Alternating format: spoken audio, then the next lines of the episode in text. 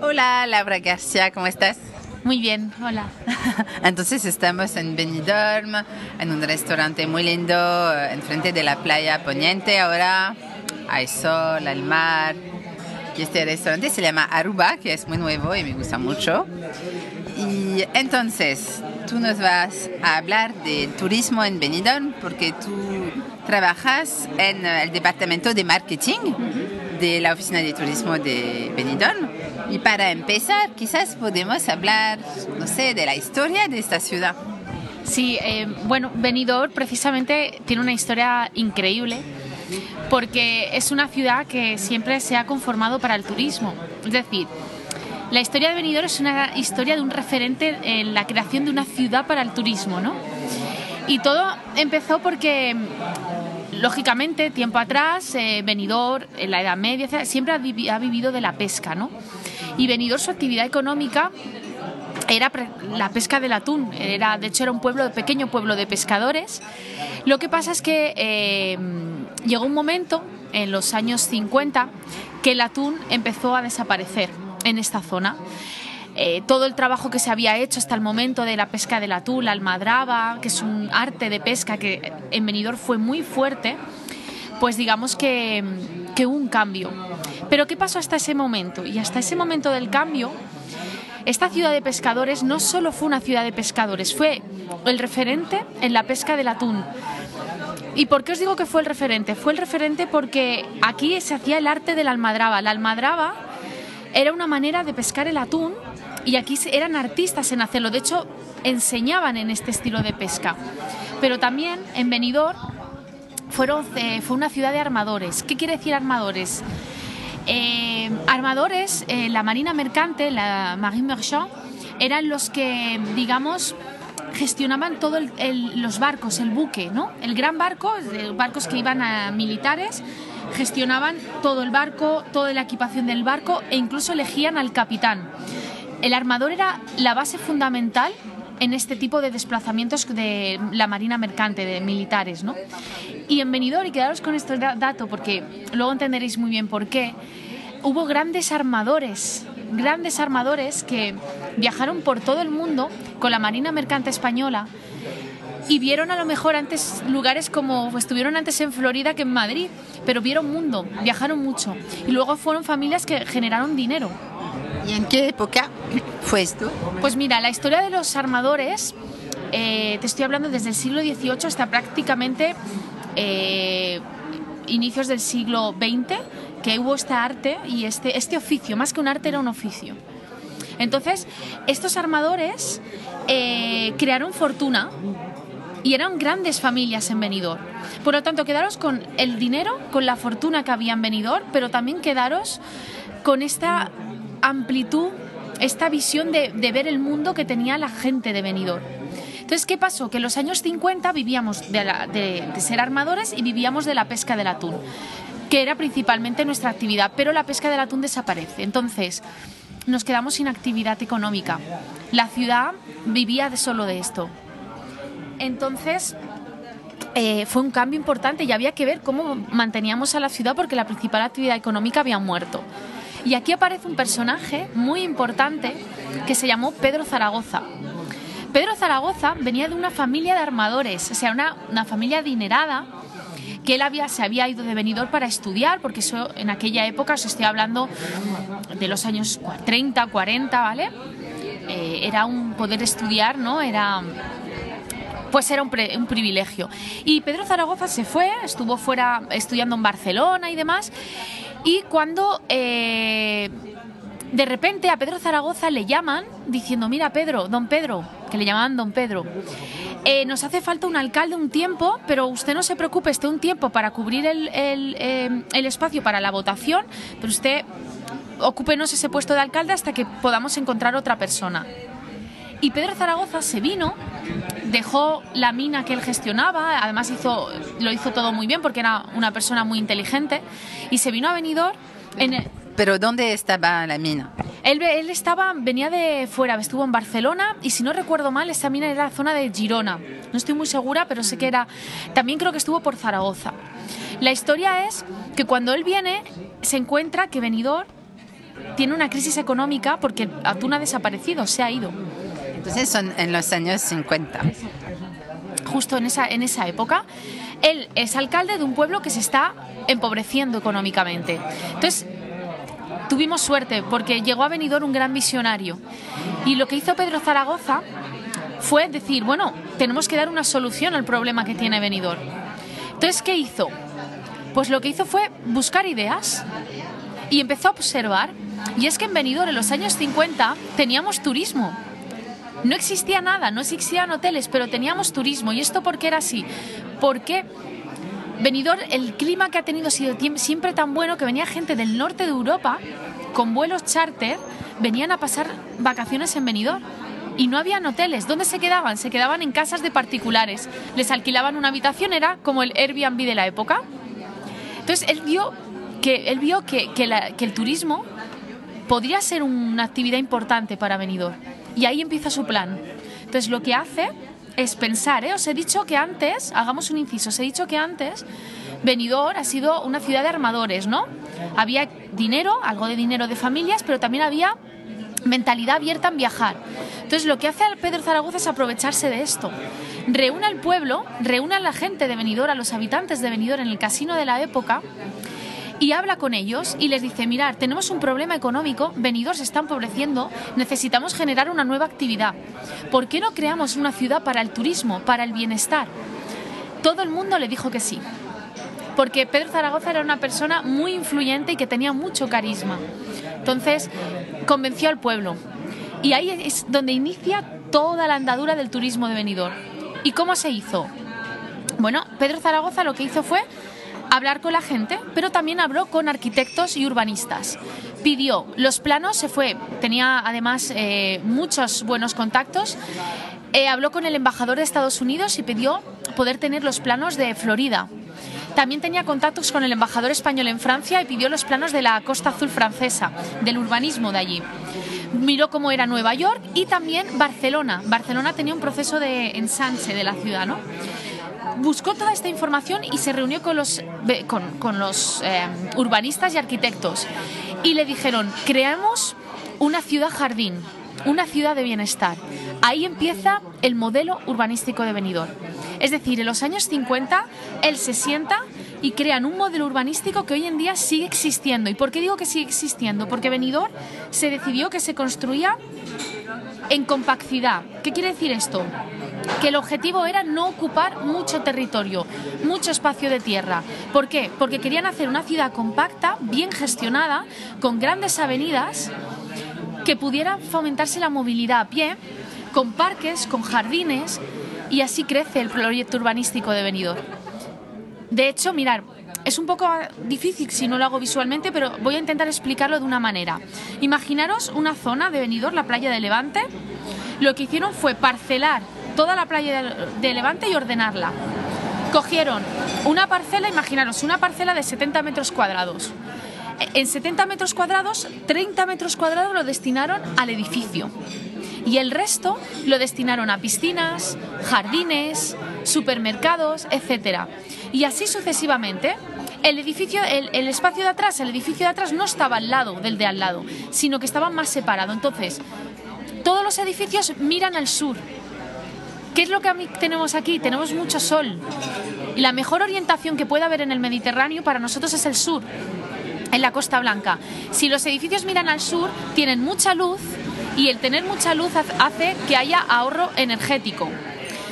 Los edificios tienen tal distancia que mantienen la privacidad. Pero pensar una cosa, aunque visualmente no sea igual, siempre es mucho más sostenible cuatro edificios cerca y en altura que muchas casas a lo largo de un espacio de territorio, porque con un solo supermercado puedes abastecer a todos esos edificios. Por lo tanto, para que os hagáis una idea, hizo una ciudad ecológica y sostenible, porque por ejemplo en cuatro horas aquí se recogen las basuras. Puedes ir a pie, no hace falta coche. Esto hace que haya un ahorro y menos contaminación. Todas las casas miran al sur.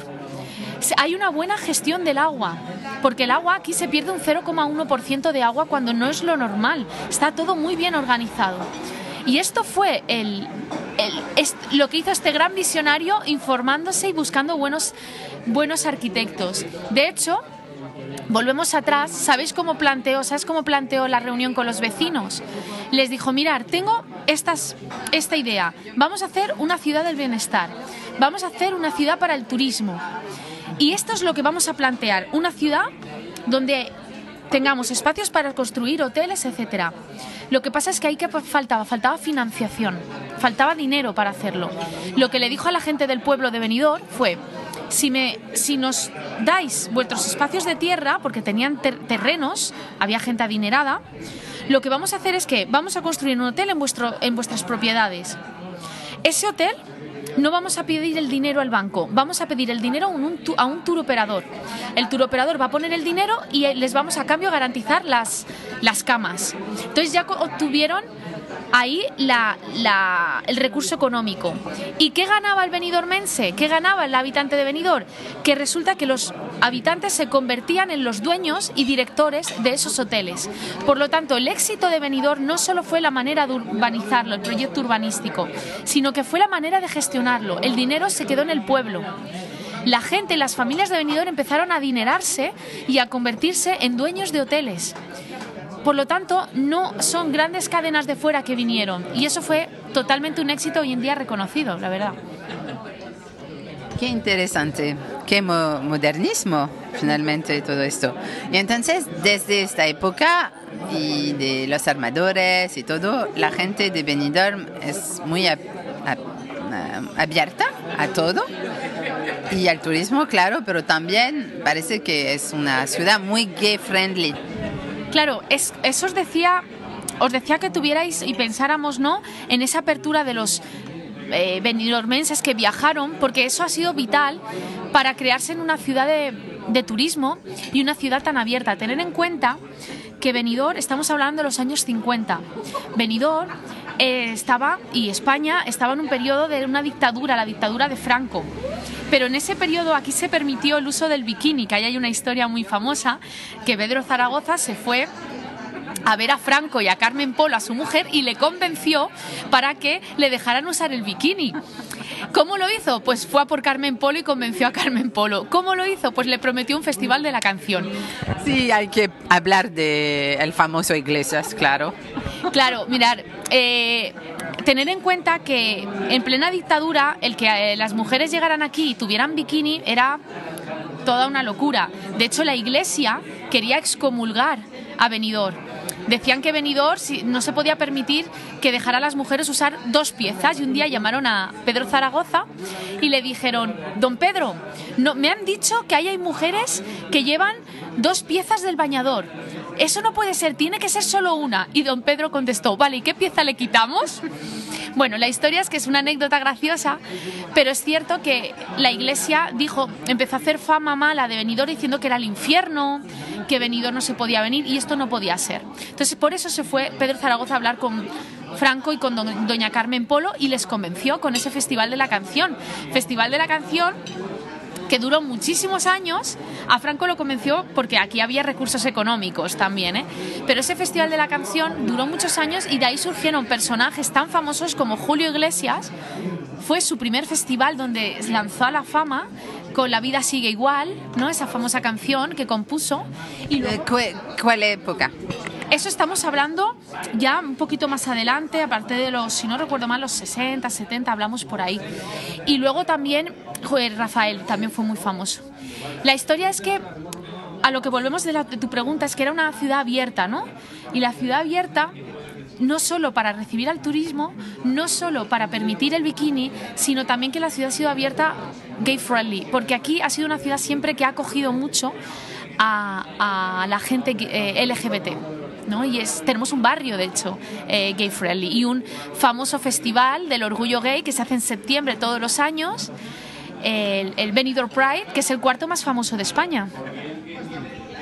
Y, em, y para hablar un poco de, también del deporte, de las actividades con el mar, porque estamos enfrente del mar en una terraza, ¿qué puedes decir? Una de las cosas básicas en Benidorm es que Benidorm está abierto todo el año, gracias a que tiene un microclima.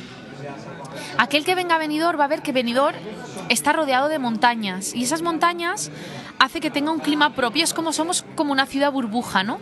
Porque todos los malas... Ah, eh, los vientos o lluvias que llegan del interior no llegan a Benidorm, estamos como protegidos. Esto le permite que tenga una temperatura excelente todo el año. Ahora eh, estamos creo que a 30 grados, pero por ejemplo en diciembre, yo por ejemplo en Navidad he estado a más de 20 grados, depende del año, ¿no? Pero durante el, cuando está el sol es una maravilla. Entonces esto permite que podamos practicar deporte al aire libre todo el año. Te pongo desde turismo náutico hasta, por ejemplo, buceo. Tú aquí puedes bucear en noviembre y la temperatura del agua está a 20 grados, es una gozada. En el parque natural, además, en la isla de Benidorm. Pero también puedes hacer actividades como running, trekking, trail, porque tenemos el, el, parque natural con unas rutas de senderismo preciosas, bicicleta, ciclismo, tanto de montaña como urbano, gracias a, las, a los carriles bici, eh, y practicar cualquier deporte en la playa, claro. En el agua hay el parasailing que hicimos las dos. No se puede olvidar esto. Sí, sí, no se puede olvidar. La verdad es que fue una experiencia. Nos reímos aún, pero desde el parasailing hablamos de motos acuáticas, jet ski o, por ejemplo, el cable esquí. El cable esquí es, el cable, es un esquí en mar abierto eh, que practicas en el mar y es el más grande del mundo en mar abierto. O sea, hay actividades eh, en kayak incluso también. Y entonces después del deporte hay que comer un poco. Pienso que hay muchos arroces aquí. He tenido la suerte de probar algunos, pero ¿puedes explicar esta tradición de los arroces para los franceses o de gente de otros países que no saben qué es? Porque yo conocía la paella solo, pero explícanos. Ahora ya te vas con la, la lección bien aprendida. He sido un poco pesada, ¿verdad? Pero bueno, mirar, eh, la paella es el recipiente donde se cocina el arroz lo que se conoce paella, sobre todo la paella de Valencia, que es un tipo de paella con unos ingredientes específicos, la paella valenciana. Aquí no es que esté mal dicho paella, se puede decir paella, pero como tenemos tantos tipos, le llamamos arroces. Arroces de marisco, arroz negro, arroz del señoret, que bien eh, eh, probaste, que es que está todo pelado, que le llaman también el arroz del ciego, porque hasta un ciego lo puede comer. Em, tenemos eh, fideuá, entonces tenemos arroz costra, tenemos en la provincia, ya no solo en Benidorm, en la provincia de Alicante tenemos 300 tipos de arroces por lo menos y es una maravilla porque no te cansas, ¿no? Y lo más importante del arroz, y esto, tenerlo siempre en cuenta, el arroz tiene que estar en un punto de cocción como es como la pasta, tiene que estar al dente. Pero sobre todo es muy importante dónde lo comes. Está popularizado que cuanto más eh, fuerte tiene el color el arroz, no, más fosforitos mejor no. Eh, hay arroces que tienen que ser finos, algunos melositos también, pero, pero bueno, es que es una maravilla. Yo es que podría estar horas hablando de arroz. y hay otra cosa que es eh, un poco nueva en Benidorm, es el tema de los digitales nómadas. Entonces, ¿puedes explicar qué están haciendo alrededor, alrededor de ese tema? El digital nomad o nómadas digitales eh, ha existido, lleva mucho tiempo existiendo y gracias a que las nuevas tecnologías están permitiendo que la gente pueda viajar y trabajar al mismo tiempo. Tú eres un ejemplo, perfecto. Entonces, ¿qué ocurre? Que con todo el tema del COVID se ha fomentado el teletrabajo, el trabajo en casa o el trabajo digital. Ya no hace falta ir a la oficina. Y hay gente que aprovecha eso para viajar y trabajar al mismo tiempo. Entonces, Benidorm eh, hemos visto que es un potencial porque no solo porque está abierto todo el año y por la temperatura tan buena que hace todo el año, es porque tenemos las playas con wifi gratuito. Tenemos un montón de actividades para hacer incluso en invierno, pero sobre todo tenemos oferta. Oferta para estos nómadas digitales para que si vienen con su familia, disfruten con la familia y tienen actividades para hacer con los niños en invierno incluso. Si vienen con la pareja, disfruten con la pareja y con sus actividades coman bien, eh, disfruten de la gastronomía, disfruten de las playas urbanas, disfruten de la naturaleza, naturaleza que tenemos en el parque natural. Creo que somos un, un destino top de nómadas digitales y de hecho hemos hecho hemos ampliado la información y hemos hecho hasta una sección en la web en visitvenidor.es eh, OFR, eh, donde está esta información, porque tenemos un- hasta un centro de coworking, ¿no? O sea, obedece a todos los campos para poder ser un destino perfecto para nómadas digitales. Y los precios, hay todo tipo de precios, pero puede ser como barato para un francés, pienso, ¿no? Aquí. Sí, sí. La, eh, a ver, Benidorm es un destino muy democrático. Lo hemos hablado siempre. Cuando se construyó este Benidorm que vemos hoy, este Benidorm del bienestar, de hecho ya te he dicho muchas veces, mira cómo va la gente por la calle, todo el mundo va sonriendo. Eso es muy importante, ¿no? Entonces, también hay que ajustarse a todo tipo de cliente. La playa de Levante, por ejemplo, es una playa más, eh, como digo yo, eh, popular, ¿no? Es una playa más popular y la de Poniente, donde estamos ahora, es una playa más chic. Porque hay que explicar que hay dos grandes playas, la de Poniente y la de Levante. Eso es, tenemos dos grandes playas de 2 y 3 kilómetros y luego tenemos calas, ¿no? Tenemos una pequeña playa y dos calas más. La historia es que, por ejemplo, la playa que estamos ahora es una playa más chic, más elegante o, o más con un tipo de nivel de gastronomía más selecta, pero luego tienes el centro histórico, que es gente que vemos la, la gente de Benidorm, que puedes un poco más interactuar con la gente de Benidorm, y, y- y Levante es un poco más popular. Entonces tienes, en función de las zonas o también de lo que buscas, tienes una oferta muy amplia, muy, muy amplia de hecho, desde apartamentos mirando al mar hasta apartamentos mirando a la montaña. La historia es que ahora también con todo el tema del COVID se están haciendo esta, este tipo de alojamiento se está haciendo más accesible en todos los sentidos, desde dar seguridad con seguros de cancelación para que la gente si pasa algo tenga garantizada su seguridad, hasta también eh, opciones de, de- precios diferentes y descuentos como están haciendo, que hemos visto hoy, ¿no? Descuentos para los nómadas digitales o, bueno, descuentos para todo tipo de cliente. Muchas gracias, Laura, por eh, este eh, podcast que es muy completo y muy interesante sobre Benidorm, porque pienso que la gente va a aprender muchas cosas que no sabía sobre esta ciudad increíble. Gracias a vosotros, de verdad gracias a ti eh, por venir y estar aquí con nosotros. Es un placer. Y la página web de Visit Benidorm, una vez más. www.visitvenidor.es, aunque la tenéis en nueve idiomas. ¿eh? Gracias. A vosotros, a ti. Chao.